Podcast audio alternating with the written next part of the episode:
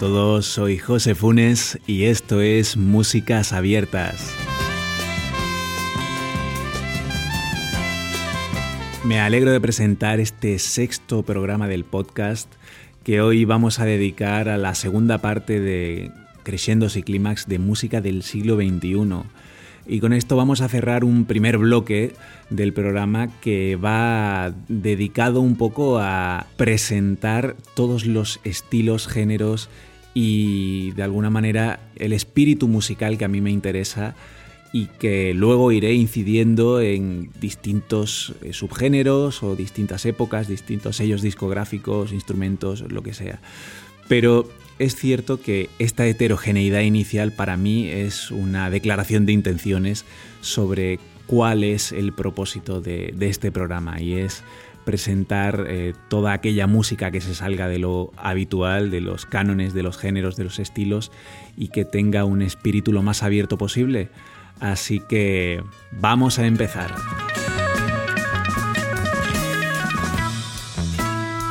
Y nos vamos a Italia al año 2015 con la banda Slivovitz, que es eh, de lo más versátil y potente que podemos escuchar hoy día. Un disco que, bueno, aúna muchos estilos. Es una banda que va desde el rock progresivo clásico al jazz rock, pero además con ese, esa producción moderna casi metalera que tienen algunos grupos de progresivo actual, que además suena muy bien, está muy bien grabado y tiene una instrumentación muy peculiar, con violín, con armónica, el armonicista tiene un papel importante, trompeta y tiene un colorido muy, muy bien tratado. Además, estilísticamente podemos escuchar influencias del downtown neoyorquino al metal progresivo, pasando por, por el rock alternativo e incluso toques folk. Una, una, banda muy interesante. Ahora vamos a escuchar el tema que se llama Oblio y luego comentamos las peculiaridades de, de la generación de Crescendos y Climax. Disfrutadlo.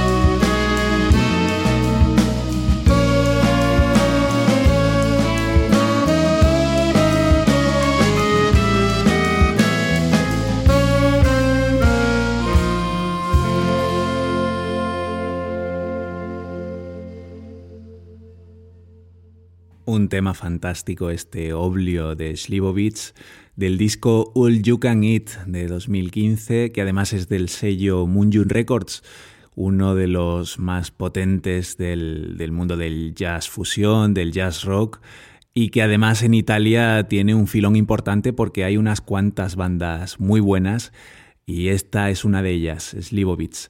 En este tema es muy interesante ver la construcción del, del crescendo y es que es una construcción muy moderna, digamos, muy como se hacen con los medios de producción musical actuales, es decir, eh, ya no hay tanto una subida de volumen de intensidad real a la hora de interpretar el tema, que en cierto modo lo hay, pero dados los medios de compresión en la producción, a lo que se recurre es a un, método que viene casi del barroco, que es lo que se llamaba la dinámica por terrazas, es decir, tocan primero una serie de instrumentos y vamos añadiéndole instrumentos y por la simple adición de, de, más elementos musicales, pues suena más fuerte.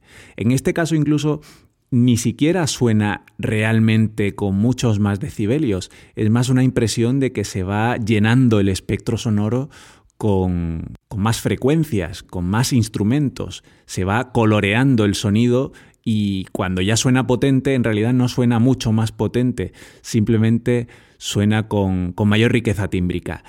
Dado el, sistema de producción actual en el que la música está mucho más comprimida, como comenté en uno de los primeros programas, eh, donde el, la diferencia entre el sonido más débil y el más fuerte no, supone un rango demasiado amplio de frecuencia, pues eh, se recurre a este tipo de técnicas alternativas. Y es que así, pues la música se puede escuchar en altavoces de peor calidad, en el coche, en, en fin. Es una manera de conseguir una calidad mínima y de engañar un poquito a nuestro oído y que pese a todo, no quiero entrar en una especie de crítica injusta, las cosas suenan muy bien. Lo que ocurre es que cuando uno se acostumbra mucho a esto, pues se da cuenta de que faltan otras formas de hacer dinámica quizá más naturales y a las que el sonido se adapta un poquito mejor, el, el oído, perdón, se adapta un poquito mejor. De todas formas, este tema me encanta. Y ahora nos vamos a 2014 a Inglaterra con una de mis bandas favoritas de la actualidad, eh, gemela o melliza, si queréis, de una que escuchamos en el anterior programa. Escuchamos a Gat Bucket y ahora vamos con Led Bib, una banda que parte también de un sonido cercano al downtown neoyorquino, un jazz rock muy potente, pero que en este caso eh, tiene un extra de delicadeza en la creación de melodías, de armonizaciones, de crescendos y clímax, que es de lo que va esto, y que mm, en su formación cuenta con dos saxos altos que hacen muchos contrapuntos, se armonizan el uno al otro, alternan los solos y a los que nos, nos gustan los, los buenos sopladores, pues esta banda nos vuelve locos y es que además son muy buenos compositores. Luego pasaremos con un tema de uno de los compositores de la banda, pero en general todos los temas están muy bien hechos. Y además tiene un sonido de piano eléctrico normalmente acompañando que arropa muy bien a los solistas y bueno, una sección rítmica muy potente. Es una gran banda, Led Viv. Este disco además es de Cuneiform Records, de la parte de jazz eh, moderno, jazz contemporáneo de que en los últimos 10 años ha, ha potenciado tanto, 10, 15 años, ha potenciado tanto el sello y que a mí me gustan tanto Así que vamos a escuchar el tema de este disco que se llama The People in Your Neighborhood y el tema se llama Recycling Saga.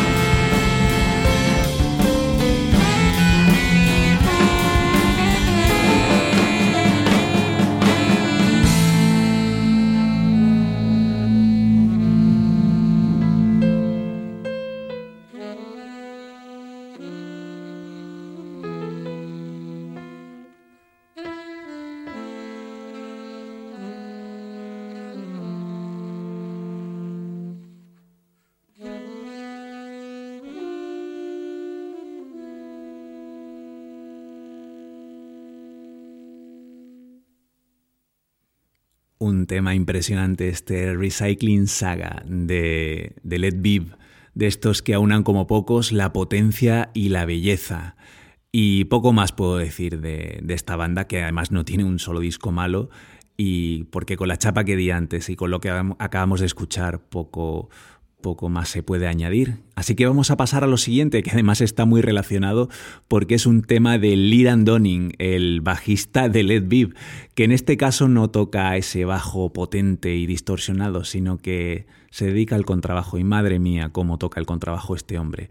Pero lo que más sorprende de este disco no es la interpretación, que es excelente, sino la composición. Eight Songs, un disco del año 2018 que me ha sorprendido como pocos en la última década una bomba de disco, un disco precioso, magníficamente eh, interpretado, magníficamente grabado, magníficamente compuesto, arreglado. Es un disco perfecto, así lo digo. Y seguramente sea de esos discos que no vas a encontrar en ningún sitio buscando en las listas de los mejores discos de... No, primero porque es un disco de jazz inglés que es difícil ubicar estilísticamente, porque es bastante heterogéneo y, porque está autoproducido, o sea que es que no, no hay mucha capacidad de difusión, pero para eso estamos, para darle la difusión que merece a esta obra maestra que es Eight Songs. Cuenta con una formación de batería, contrabajo, piano y dos saxos, entre los que está Chris Williams, saxofonista de, Led Viv, y tiene de semejanza con Led Viv eso, que cuenta con dos saxos, en este caso hay un tenor y hay cierta, cierta contrapunto entre ellos, pero lo que vamos a escuchar es bastante distinto. El tema se llama The Story of Annette and Maurice.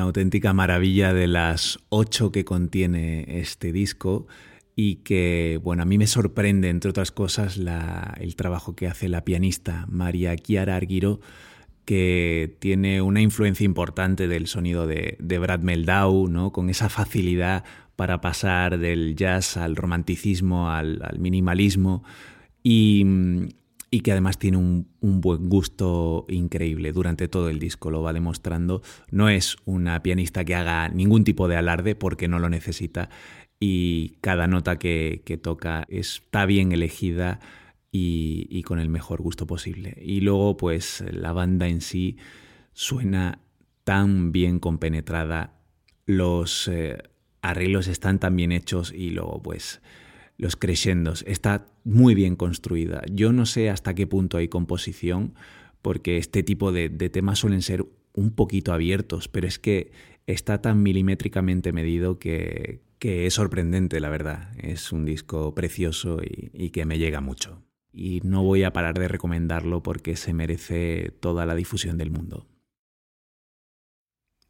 Y ahora nos vamos a España, al año 2012, con una de las mejores bandas que tenemos de jazz rock, jazz fusión, eh, llamémoslo como queramos, entre otras cosas por la enorme originalidad de su música, porque aunque es verdad que parte un poquito del jazz con, un, con una sonoridad potente, rockera, gracias al, sonido del bajista y a la contundencia de la batería, en realidad las bases son de folclores y músicas étnicas, por llamarlo así, de todo el mundo.